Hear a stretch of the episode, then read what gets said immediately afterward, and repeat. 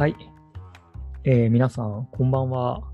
こんにちは。おはようございます。はい。ポッドキャストあかりくです。じゃあ、まずは、今回、あの、記念すべき第1回、第1回ですよね。拍手の音が聞こえました。で、第1回となるんですが、まずは、あの、簡単にちょっと喋ってる人の自己紹介。あの、私と、あの、吉野という二人で、今、ポッドキャストをやってますんで、自己紹介ちょっとしとこうと思います。えー私、あの、ポッドキャスト、このポッドキャストの企画人というか、お気に入りの祈祷と言います。で、今は、えー採用コンサルティング事業部っていうところの商品企画グループというところにいます。まあ、具体的に何をやってるかというと、あの、すに、まあ、明るくが関わるのは、まあ、大学院生の皆さんと、あとは、大学院生を採用しようとしている企業の皆さんと、まあ、関わりますと。で、その企業の皆さんが、まあ、使うとか出展するイベントとか、あの、使う採用支援サービスとか、まあ、そういったところのパッケージとかを、まあ、整えたりとか、まあ、そんなような仕事をやっています。で、その前は、何やってたかなまあ、イベントの企画運営とか、まあ、オンラインイベント、オンラインワークショップですね。そのあたりをメインにいろいろやってました。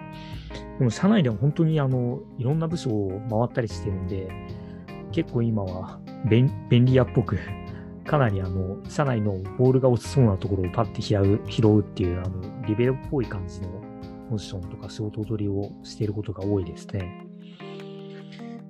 えーっと、まあ、もともとは、あ、この会社にあの、新卒で入りましたと。で、もともとは、えー大学院、えー名古屋大学大学院の環境学研究科で、えー研究をしていまして、え専門は土木工学ですね。で、まあ、どっちかというと公共政策みたいな感じで、まあ、あの、まあ、なんて言うんでしょう、その政政策、土木的な政策とかに、その関わる材料となるような、まあ、リサーチとか、まあ、そういったところをやってるようなイメージでしたっていう感じですね。はい。で、えーもう一人、お相手は、えー吉野さんです。はい。自己紹介お願いします。はい。えっ、と、あかりく吉野です。えっとよ、えー部署は、えー経営企画室、事業推進室っていう室が2つ重なるんですね。そこで、そうなんですよ。確かに。経営企画室の中にある事業推進室というところで、えーえー10月から、昨年の10月からマネージャーになっています。はいで、えーやってることは、あの、まあ、ユーザーとなる学生の皆さん、あるいは研究者の、まあ若手の研究者の皆さんと、まあ、関係性を作って、まあ、サービス使ってもらう、使ってもらうために、いろんなお話聞いたりとか、えーまあ、そういうことをしたり、あと広報っぽいこともしたりとか、えーそんなことをしてます。うん。あその前は、あのまあ、私も新卒で明るくに入ったんで、まあ、別の会社とかはないんですけど、あのまあ、明るくの中で、えー紀藤さんと同じくいろいろな仕事を回ってきてるので、営業も最初はやって、うんえーそれから、えーエージェントですね、あの就職活動のコンサルタントとして、はい。学生とか転転職希望者のお話聞いて、企業とマッチングするっていう、そういう仕事したりとか、うんまあ、そういうことも、まあ、してきたので、まあ、いろいろなことを、まあ、やってきた感じですね。あとは、まあ、社内の業務フロー改善とかも部分的に加わったりとか、なんか本当、うん、営業からスタートしたけど、明らかに管理部の仕事もしてて、今は広報っぽいことしててっていう、だいぶ、あの、かなり典型的な総合職の感じになっちゃってる。ただ、あの、まあ、やりたいことはやれ、やれてるというか、やりたいことしかやってないみたいな感じなんで、はい。まあ、楽しいんですけどね。確かに、えー。こう、二人いると、二人ともなかなかあの、社内的にはうう節操がないキャリアっていうか、あ確かに。あの、何やってきたんだっていう。同じことずっとやってる人も、まあ、まあ、それなりにというか、入社してからずっとほぼ同じことやってる、同じ業務専念してる人も多い中では、ちょっと、うん。まあ、雑、雑用というか、そうですね。いろいろ、はい、いろいろやってる方の二人ですね。あと、はい。社歴的にもだいぶっていう感じですね。そうですね。うん。まあ、やっぱり、あの、若い会社っていう、若いっていうか、うん。まあできて十数年の会社なので、うんまうん、数年いるとだいぶベテランになってしまうわけですね。そうですね。うん。恐ろしいことに。恐ろしいことです。まあ、なので、そういうキャリアですね。ああとは、あの、私はさらにちょっと特殊で、あの、赤陸は週4勤務なんですね。ああ、確かに。うんえっ、と、2年ぐらい前か。そうですね、2年前くらいに、あの、週4勤務にして、で、週1、大学で特任助教として、授業のコーディネートとか、あとはまあ、いろいろ、いろいろなことを やっているっていう。なので、あの、会社員兼、えー大学教員っていう、一応肩書きにはなるわけです。うんうんうんまあ、大それたことしてるわけじゃないし、研究活動できるほどの日数じゃないので、何しろ週1勤務なんで、何も研究は正直できないんですけど、うんでもまあそういう業務、学務、あの、そういうところを担当してると。まあ意外と関連性あるんですよね。内容的に。うんまあ、なるほどちょっと利益相反とかになりがちなので気をつけてますけど。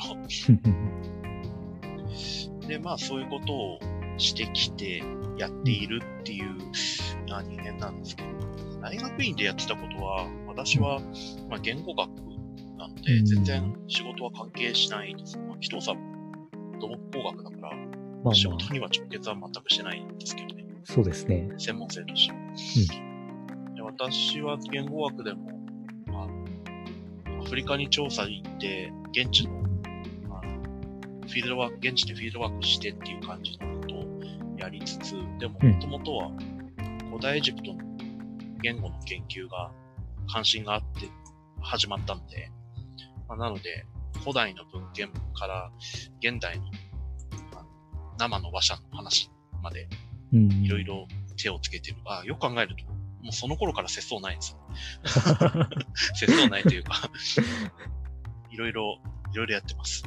はい、そうですね。まあ、そんなところかな。あの、ちょっと思いついたら、またはい別の回とかで話します。そうですね。多分、何回か話すことは多分山ほどあるんで。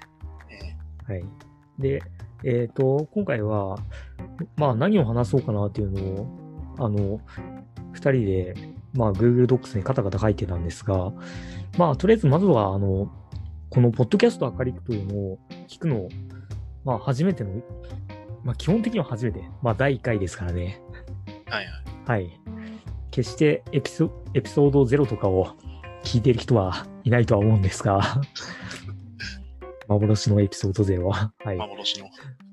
で、まあ、第1回なんで、まあ、これ、あの、ポッドキャストアカリクというのが、まあ、どうやって始まったかなんですが、まあ、もともとは、あの、アカリク放送部という部活をやっていて、で、これ、あの、部活、部活動ということで、まあ、社内で、なんて言うんでしょう、まあ、とりあえずお遊び的に、あの、まあ、とはいえ、会社に関わることを、あの、社内限定の、あの、放送とかで流すとか、といっても、あの、ガチ放送部みたいに、あの、マイクでわーって喋ってたりするわけじゃないんですが、まあ、その時は、あの、他のプラットフォームでやってて、まあ、でもこういう話をもっと多くの人に、まあ、もうちょっと幅広い人に聞いてもらってもいいかなと思って、で、正式な、まあ、ポッドキャストをちょっと始めてみようかなということで、非公認ですね。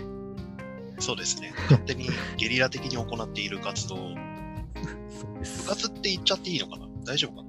部活、まあ部活です。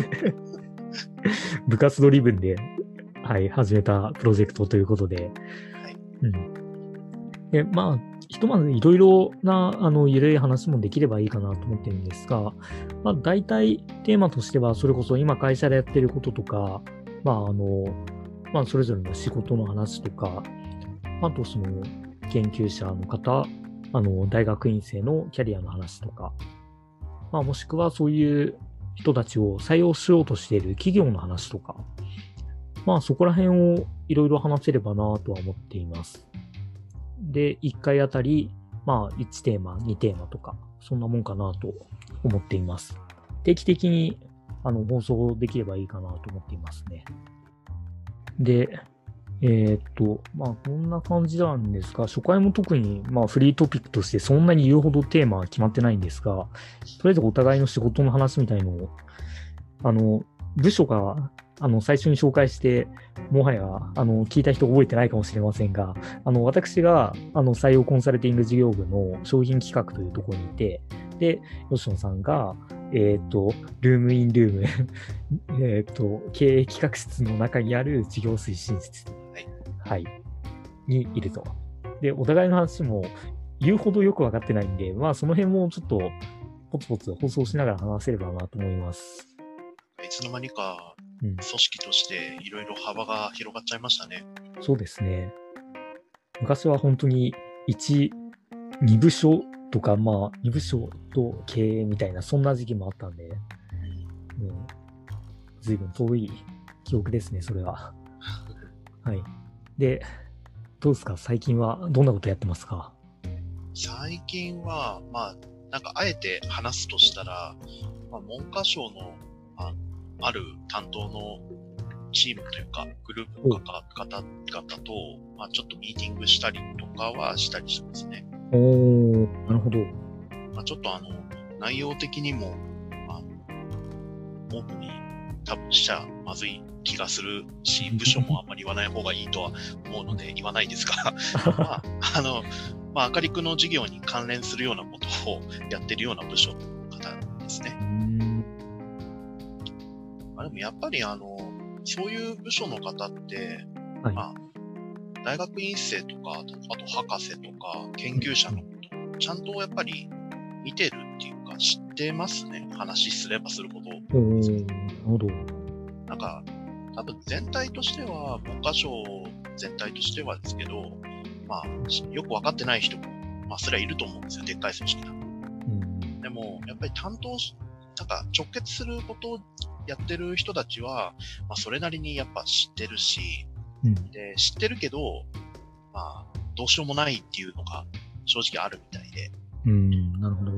あの、例えば、まあ、某、某省との戦いとか、あの、ね、あの、某 Z 省との戦いとかが、あの、あるんで、あの、例えば予算いちゃんと積んで、あの単年度じゃなくて、ちゃんと5年、10年とかのスパンでできるような、あの、支援というか、まあ、お金で解決できることもやっぱりあるんで、まあ、そういうのをやりたくても、まあ、なかなか通せないとか、うん、なるほど。正直そういう苦しい場面、苦しいところも、いや、ありながらの仕事してるんで、相当大変なんだろうなっていうのを改めて感じてます。うんうんなるほど。やっぱあの、そういう官僚の方がいるっていうのは、あかりくんにとってもすごい、あの励みになるというか、うん、そうですね。ありがたいですよね。うん、うん、確かに。なんかそういうことを、上の、上っていうか、あの、政府側の人たちが、まあ、なんか、やっぱりあんまりちゃんと考えてないんだってなっちゃったらちょっと悲しいし、うん、うん。むしろ、あのかなりしちゃんと考えて、危機感を持ちながら動いてるっていうのが、まあ、知れてよかったなっていう気はしてます。もちろん、うんあの、実際に、成果出すための協力もしようとしてますし。うんうん、ああ、いいですね。それは。あの、やっぱり、なんでしょう、会社はその社会のでかいシステムの中にあるものなんで、あの、うちの会社だけが、そういう研究者のキャリア問題とかを解決しようとか、そういうことを思っても、孤軍奮闘ではなかなか解決できないわけで、そうなんですよ。うん。まあ、だからいろいろ売り上げは上げつつ、まあ、いろいろなユーザーとか企業とかと関わったりしてる中で、まあ、そういう中で一番大枠の国家政策っていうところで、ちゃんと動くワーキンググループがあるっていうことは、うん。まあ、それ自体はすごいいい話ですね。うん。まあ、あの直接はやり取りしてないけど、そういう、まさに、まあ、なんとか研究者の状況環境を変えてい良くしていこうっていう若手の官僚もいっぱいいるって話は、まあ、聞きますし、まあ、もちろんこれまでもなかったわけじゃないけど、まあもちろん。うん。あの、いくら失敗しても、いくら、あの、いろんなところから、あの、潰されちゃったとしても、うん、なんか、そういう、その人たちが、ちゃんと出てくるっていうことに、まあ、うんあの安心は少ししたって感じですう。ん。いや、いいですね。いやー、面白そうなことやってますね。いや、だから、あの、私言ったじゃないですか。はい。好きなことしかやらやってないって。好きなことをして生きていく。はい。もう、好きなことをやるのが生存戦略。うん、なるほど。そうです。まあ、あとは、あの、なんだろう、まあ、き研究者の危機感とかもそうだけども、やっぱり、文科省の方も、博士のすごいとこ、博士のすごいとこっていうか、能力の進化っていうのは何なのかっていうのを、うん。うん。明かりくと結構、あのちゃんと認識が近いというか、はあ、なるほど。なんか一般的には、博士って専門性が高いってよく言われるんですよ。うん。で、まあ、企業も、多くの企業も、あるいは多くの人たちも、あるいは当事者も、専門性が売りなんだと思ってると思うんですけど、うん。でもそこは、まあ、そこまで、あまあもちろん重要なんですけど、真の魅力じゃないんですよ。うん。うん。なんかあの、まあこれは私の持論だったのが会社ともうまくあったからですけど、うん。なんか博士って結局何でもできるんですよ。うん。なるほどあの、ね。うん。えっと、専門性がすごいっていうのは、つまりそのすごい専門性を支えられるような土台がすごいってことなんですよ。うん。だってあの、土台ないところにいきなり塔は建てないし、うん、まあ、そうですね。で、まあ、逆に土台がしっかりしてれば、たとえ上に乗ってんのがちょっとダメでも、まあ、次もどんどん、あの、いろいろ建てていったりとかはい。できるわけだしう、ん。わかりままあす。土木工学なので。そうですよね。そういうことではないか。まあ、でもわかります。まあまあまあ、なんかその基礎の部分、あの、よく、なんか、まあ、それこそ就職とか支援してる会社とかが、なんか、あるいは政府とかが社会人力とかうん、ったりするけど、あの、本当の社会人力を持ってるのは多分博士なんですよ。うん、なるほど。あの、会社人力じゃなくて、うん、うん。社会人力ですね。うん。うん。会社に、会社で歯車としてうまくいくっていうのは別に関係なくて、うん、うん。うん。その、社会の人として、つまり市民として、うん、あの自立できるかどうかっていうのは、やっぱり、ちゃんと論理的思考が、あの、当たり前のように息をするかのごとくできるっていう、これ、まさにすごいことで、うん、うん。多分あの、博士とかになっちゃうと忘れちゃうんですね。私も博士課程まで行って、結局はい周りがそういう人が集まっちゃうわけで、うん大学とか研究室って。当たり前になっちゃうんですけど、でも、一回、あの、そうじゃない環境行ってみると、あ、これ当たり前じゃないんだっていう、そこになんか大きなギャップがあるんですよね、認識に。うん、なるほど。うん。で、まあ、あの、そのなんか、まあ、論理的思考だけじゃないですよ、もちろん。まあ文章作成とかも、意外と、みんなできないんですよね、日本人って。あ、日本人だけじゃないか。うん。まあ、そうですね。書き物っていうのは、うん。まあ、論文書いた人だったらわかると思うんですけど、いや、まあ、レポート書いた人でもわかるか。普通にめんどくさいですし、で、さらにまあ、それを、その、ちゃんとストラクチャーはっきりさせて書くっていうのがね、それまたちょっと一段階上で、なんで、うん。まあ、それができるだけでもやっぱり単純に強いっていう。結構そういう単純に文章を書くとか、人前で自分の意見を発するとかって、うん。なんか会社でもそうだし、まあ社会人というかまあ普通に人としてうん必要なことだけども、意外と必要なはずなのにできてる人は多くないっていううん。のが、私が会社員になってから気づいたことですね。うん。うん。それ考えると、あなんだろう、そういう能力が実は備わってるって気づかない方がもったいなくて、うん。うん。で、それ気づいてほしいし、本人たちに。で、あの、採用、就職っていう意味では、まあ、企業側にも認識してほしいなっていうのがあるんですけど、その辺がやっぱり、あの、戻ってきて、ちょっと話が戻戻って、文科省の方も、やっぱり共通した考え方をしてて、うん、なるほど。だからあの、文科省の人たちも結局専門性がすごいから専門的なことをやらせようっていうのは、もう脱却してるというか、もう、まあそれは昔やったよねっていう感じになってるんですよ。うん、なるほど。ただ、具体的にはじゃあどうしたらいいかっていうのがちょっと決め手に欠けてるような、あ印象というか、そういう感じみたいです。うん、なるほど。確かに。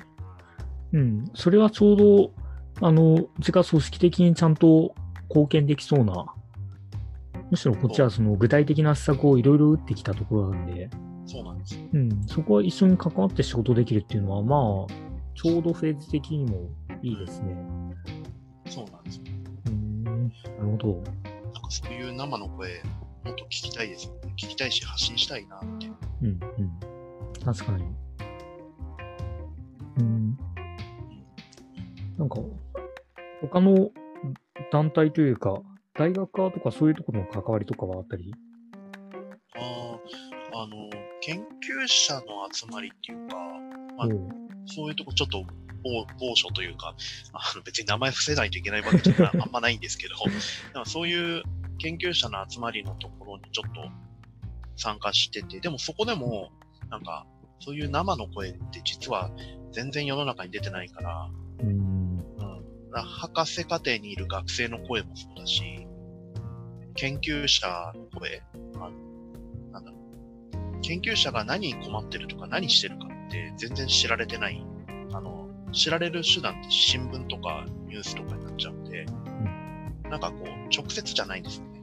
うん。なるほど。一回フィルター通してるんで、うんだからその辺とか、やっぱ本音を出し、本音をどこかで発信する機会持ちたいですよね、みたいな話をしてて、うん。多分、近いうちに、数ヶ月、2021年最初の半年以内には、うん多分そういう、あの、コンテンツをどんどん作っていくことになっていくと思います。おーちょっと、それやるっていう前提で、あの、合意は取れたので、なるほど、なるほど。某某所と某所と。すごいフィクサーみたいになっている。でもそれなかなか、こうご期待っていう感じで徐々に出そうてると。ですね。うんちょっと炎上覚悟でやります。良いのではないでしょうか。まあ多少、あの、もちろんその、理念に反するというか、そういうところは、まあ、あまり出せないところもあるけども、うんまあ、あの、多少はやっぱり、あの、極端な意見という、あんまりその中道すぎる意見っていうのは意見を言ってないのと同じっていうのもあると思うんで、うん。まあそこは、あの、会社としては出しにくいっていうところはあるけども、それこそさっき言った、あの、まあ会社人力というよりは社会人力。まあこれを、あの、会社という組織、まあ会社一つ人格として見たときに、それを当たり前のように出せるっていうのが、まあ一つの強みでもありますし、まあそれは確かにうちの組織だがだったら出せると思うんで、うん。なかなか期待のプロジェクトですね。ぜひ、お楽しみということで。じゃあ割と仕事がどんどん増えるっていう感じ。いやー、ちょっと本当にまずいというか、あの、えっ、と、始めたはいいものの、失敗もしていないものの、うん。成功させるためには、うん。人手というか、足りないなっていうのが、ちょっと今何個かあって、なるほど。いや、本当に、ペンディング状態がいっぱいある。本本当にまずいなっていう、ちょっと何とかしないと。それ、ちょっと脱線気味になるけど、ポジション的にはどんな感じの、あの、なんかスキルセットを持った人というか。ああ、あの、一番きょ、まあ全体で共通するのは、うんあのコンテンツを作るっていう仕事なんで、ああ、はいはい。あの、コンテンツを作るっていうのが、まあ、やり方とか内容がいろいろあるんですけど、うん。あの一つは、あの単純に、そのいわゆるウェブ上のその記事というか、うん。文字コンテンツですね、文章コンテンツ。うん。これを書く側というよりも、それをチェックして、編集っていうか修正したりとか、まあ、構成作業をしたりとか、はあ、なるほそど。れがちょっとできるっていうか、手放しでお願いし、お願いしますって言える人がちょっと不足しちゃってて、うん、なるほど、うど。ん。いないわけじゃないんですけど、ちょっと他の案件で手一杯になっちゃうとか普通にあって、うん、うん。でそういうのをちょっとなんとか解決したいですね。あと動画？動画？ほう。うん動画の、その、す制作というか編集とかも簡単でいいんで、ちょっと社内でできる人何人かいた方がいい。あの、私もちょっと動画編集とか、本当に簡単な、あの、間カットしたりとか、音声差し込んだりとか、まあ、なんかそういう簡単なことは、ちょっと勉強してなんとかできるようになったものの、これって、ある程度ちょっとやってみないとできないんで、うんうん、なんかそういうのできる人も増えないと、ちょっと今後、ね、なんか文字コンテンツだけっていうのはさすがに時代的に弱いなっていう。まあ、確かにそうですね。で、動画の話をすると、あの、個人的に YouTube、YouTuber までいかないけど、動画を編集してあげたことがあって、はいはいはい。で、それをいろんな人に見てもらったりとか。で、あれは、あの、まあ、環境にもよるけど、結論、まずね、Mac じゃないとちょっときつい。あの、使えるソフトウェアの、その幅からして、うはいはいはい。Mac だと、まあまあ、あの、そ、そこまでその、有料の高いソフトがなくてもそこそこいけるとか、まあ、あとクリテ、クリエイティブ系のソフトが、やっぱり強いから、うんまあ、使いやすいとか、うん。まあ、その辺はあるかな。そう、なんかそういうところも含めて、うん。なんかできるっていうか、まあ、能力がある人は、それはいると思うんですけど、うんなんかそれをやることが仕事として、仕事の一部になってる人が、ちょっと欲しいなっていううん。感じです。なるほど、なるほど。じゃあ、これを聞いている YouTuber の人がいたら、うちで働きましょうという感じですね。いや、本当何人かこうスカウトしたいくらいです。はい。じゃあ、そんなところでいいですね。でもまあ、いろいろ人はどんどん増やしていくっていう感じだと思うんで。そうですね。あの、今回じ事業推進室の、まあ、宣伝兼ねた、なんか採用広報の記事の中で、まあ、インタビューされたところで、はいあの事業推進室、実験室にしたいって書いたんですよ。うんうん。なので、実験室にしたいので、みんなであの、はい実験したい人が集まってほしいなっていう。ああ、なるほど。じゃあ、そういう、あの、クリーンルームとか、あの、マウスとかをたくさん入れたりとか、いやいやいや もうちょっとことではない。あのあアイデア的な意味の実験室で。ああ、なるほど、そっちか。いや、でも、あの、なんか、なんだろう結局、成功することを目的に普通は営業するんで、営業活動って。うんでも、それだけじゃやっぱ足りないってて、うん。うん。あの、いろんな、まあ、挑戦して、トライアルエラーをうんそのやり続けるというか、うん、うん、うん。なんか、失敗をすむしろすることで学ぶっていう方方向で仕事しないと、うんあの、そういう人たちが社内にいないといけないんだろうなって思ったんで、うんそういう部署にしちゃおうと。うん、うん、うん。なるほど、なるほど。そもそも営業と違ってお金で換算できないんですよね。正確に評価が。うん、そうですね。うん、売り上げをいくら出したら成功とか言えないので、うん、うん。うん、あの、いろんな人がいろんなイベント参加してくれたでも、あのそれが果たしてどういう評価をつけたらいいいいのかっていうことになっちゃうし。うん、なるほど。確かに。なので、うんまあ、だからこそいろいろやってみるっていう、まあ、失敗を恐れない。感じでいきたいなと。まあ、実際にそういう感じです。やってます、仕事は。いやー、良いですね。うん。みんなで失敗しよう。まあ、そんな感じと。まあ、吉野さんもそんな感じで、じゃあ、篠さんどうですか？一応こっちの話か？らすると、うん、最近はまあ、まあ、とてつもなく忙しかったんで、あの、会社のツイッターアカウントを、まあ、会社人格のツイッターアカウントを作って、今、更新が途絶えているくらいの忙しさだったんですが、ね、まあ、あの、大きくやってきたことが、まあ、二つあって、まあ、まあ、これまでやってきた、その、イベント系で、まあ、それが佳境でしたというのと、まあ、あの、優秀な公認が入ったので、そこに仕事をちょんちょんと引き継いでいっていたと。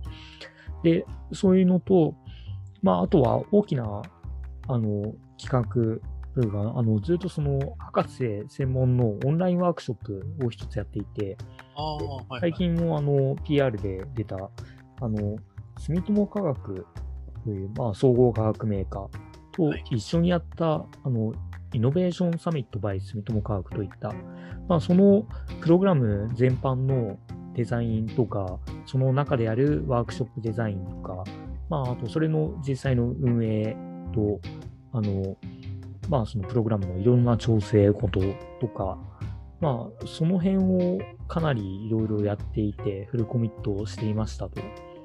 うん、このあたりの話は、ちょっといろいろまとめて、ぜひできたらなとは思いますと。いや、それぜひ聞きたいですね。いや、あれはなかなか、あの、めちゃくちゃ大変だったんですけど、うん、でもなかなか面白くて、うん、ちょうど自分が持っているスキルセットも、この会社でも経験も使えたし、まあ、あまあ仕事をやっていてよかったですねって、この会社続けてててよかったですねっていうのが、あの、思える一つの大きな仕事でもあったんで、うん、うん。まあ一回ちょっと文章とかに落としておこうかなと思います。うん。で、そのあたりと、あまあその話をもうちょっとだけすると、あれ、あの、肝は、まああの、採用企画っていうところもあるけれども、うん、まず、博士限定。うん、最近うちでも上が増えてきたけど、そういう博士家庭学生限定の、えー、イベント。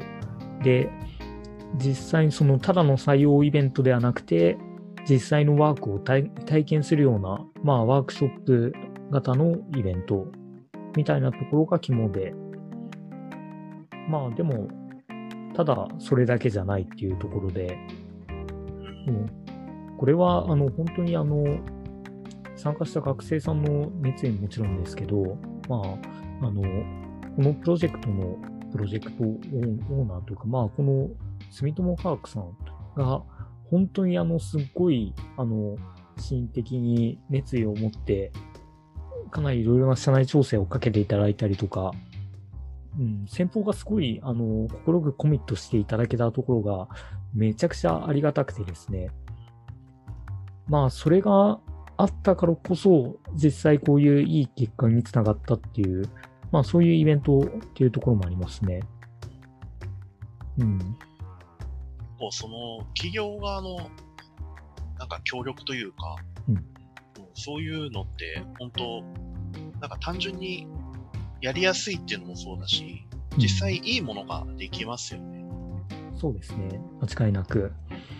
やっぱりそこで、あの、それこそ社内から、ここのイベントにバッチリな人をうまくアサインしてきたりとか、で、当然その、まあ、博士だった社員とか、まあそういう研究開発とかにずっと関わってる人とか、まあ社内とかだとめちゃくちゃ忙しいと思うので、だからそういう人のもうスケジュールとかをちゃんと抑えて、で、あの、まあこの企画の趣旨とかをちゃんと理解してもらって、で、こういうことを話してもらうとか、やっぱりそこもすごいきっちり調整していただけてるというのが、もうこっちも、あの、もう見てるかでももう分かって、だその情報共有不足とかがもう全く感じられないぐらいの感じの。だからこれはやっぱりあの、単純なそのコミットしていただけたっていうところもあるんですが、やっぱりその人事部門、採用部門としてのあの優秀さとかも見えましたし、うん。やっぱりこういう、うちの会社は本当に、まあ、50人ぐらいの、まあ、ベンチャーというか、まあ、中小規模だけども、やっぱりそういう大きな大企業の凄さみたいなうん、そういうところもひしひしと感じられるような企画だったかなと思ってます。なるほど。うん、なかなかすごいですよ、これは。うん。で、あとは、あとはそうですね、あの、アカリックウェブのシステムリニューアルで、まあ、これも結構大きな、超大きなプロジェクトでしたね。で、しかもあの、期限もなかなかあの、短い期間でガーッとこなしたものなんで、うん。まあもちろんその十分じゃないところもあって、まあユーザーの皆さんとかクライアントの皆さんにご迷惑かけているところもあるんですが、ただその社内の状況を見ても、うん、これは本当にエンジニアリングチームの優秀さみたいなのを、あの、自分はすごい感じた瞬間で、あの、なんて言うんでしょう。やっぱりあの、リリースをきっちりあの、この日にリリースしますっていうところに合わせてきたっていう、まあその、あの、開発力というかマネジメント力、プロジェクトマネジメント力もこれ自体もめちゃくちゃすごいんですが、その後の、まあ何かやっぱり不具合とかいろいろ想定していなかったものがたくさん起こって、それを大体その1日2日でもうスパッと解決して、で、まあ根本的に難しいものはやっぱり引き続き調査してっていうのはあるんだけども、そこをやっぱり即日対応とかをすぐできるのが、あの、かなりすごいなというのを、まあこれまでその、この開発プロジェクトとかにあまり大きく関わってたこともなかったので、まあ、その辺の比較ができるわけではないんですが、個人的には、いや、すごいなと感じているところですね。そんなところですかね、最近は。で、まだその、ちょっとリニューアルプロジェクトのところとかが、まだちょっと続いていると。まあ、今の状況はそんな感じです。リニューアルとかも結構重いですよね、作業的に。うん、そうですね。で、これは、まあ、詳細はそれこそこのポッドキャストに、その、開発のプロマネの人とか、エンジニアの人とかを呼んで話していただいた方が一発でわかると思うんですが、うん。あの、やっぱりちょっと、じゃあ、あの、複雑な、あの、構造があって、やっぱそれなりに、あの、この規模にしては歴史がある企業なので、これまでのシステムは、まあ、増築に増築を重ねて改築して、で、その改築した A 棟と B 棟の間を吊り橋をかけるみたいな、まあまあ、そういうわけのわからないことをいろいろ、いろいろとやっていたわけで、まず、まあ普通にそれ理解するだけでも難しかったんじゃないかなっていうのは思ってますね。A と B とっていうか、うん、全然違うものもくっつけてた感もありますしね。そう、そうね。その、それをくっつける技術もすごかったとは思うけど。まあまあまあまあ、確かに。いや、なんか、仕事って本当やればやるほど増えてきますね。まあそうですね。まあそういうとこまあそういうのを感じられるプロジェクトが、まあいろいろあったっていうのが最近のところですね。まあ多分あの、吉野さんもそうだったんじゃないかなと思うんですけど、あの、まあこの、この中というか、こういう行動自粛、経済自粛みたいな世の中において、普通に超忙しかったなっていうのがここ1年ぐらいの感想。うん、確かになんか、忙しいのもそうだし、いろいろ前提が変わっちゃうっていうのが結構辛いですよね。ですね。今までだと、あ例えば学生のユーザーにちょっと連絡取って、うん、あのお話聞くっていうのも対面とかも普通にやってたりとか、はいはい、そういうことしてたんです。あと研究室ちょっとお邪魔させてもらうっていうか、まあ、訪問したりとかもやってたんですけど、もう完全にしてないっていうかできないし。そうですね。なんだったら、あの、校内に入れないですかね、今。うん。まあ、入れるとこもありますけど。うん。だ会社も近くが、あの、青山学院大があるけども、うん、あそこ、もう完全に、あの、学生のみ、あまあ、学生と教員というか、その、大学に関わっている人のみ入れるっていうなったので、いや、あそこの食堂が割と一般公開で、で、学食レベルなんで、社会人が昼に周囲のあの辺の社会人がガーって集まって、うちの社員ももちろん漏れなくあそこに行っていたというのがそうですね。なくなったという。その辺ダメージ受けてる社員も何人かいるのを 確認してます。そうですね。ちょっと食費は 多少上がってるんじゃないかなという。あでも、リモートワークが結構多くなったから、あ外食は逆に減ったのかもしれない。ああ、まあ、それはそうですね。確かに。そう。それ確かに、その前提が忘れていた。あの、自分は、あの、会社まで、あの、普通に東北県で通えて、で、自宅のちょっとネット環境とか職場、あの、仕事環境があんまり良くないとこもあって、普通に、あの、人があんまりいないオフィスに出社してるっていうケースなんで、うん。確かに皆さん、まあ、自宅で食べてたりっていう感じですね。そうですよ。うん。その辺が一番の違いですうんうん。まあ、これで何分ぐらい撮ったのかな？40分くらい ?40 分ぐらい？まあ、じゃあこんなもんか。うん。じゃあ最後、しなんか、締めくくる感じで。締めくくる感じで。そこ、じゃあ、そんな感じでやっていきますわ、みたいな。締めのところをちょっと何も考えてなかったんで、いいですね。このいい感じに下っと終わる感じで。うん。まあまあ。じゃあまあ、とりあえず、初回はこんなところで、で、これを定期的に、週1、各週ぐらいで、まあ上げて、たまに他の部署の人がひょこっと出てきたりとか、うん。まあそんな感じですかね。じゃあ、目標、月3本で。月3本。よし、KPI が 設定されました。うわ、やだ OKR だったら7割、7割達成でいいんですよね、とか。いやー、これ KPI なんで、ダメか。あの、月3本達成すると、えー部が会社からしかちゃんと認識されて、正式な部にあ、なるほど。昇格。え、部活動から、あの、事業部への昇格ってあるんですか？そうですね。もう、あの、放送部、放送事業部に、安心。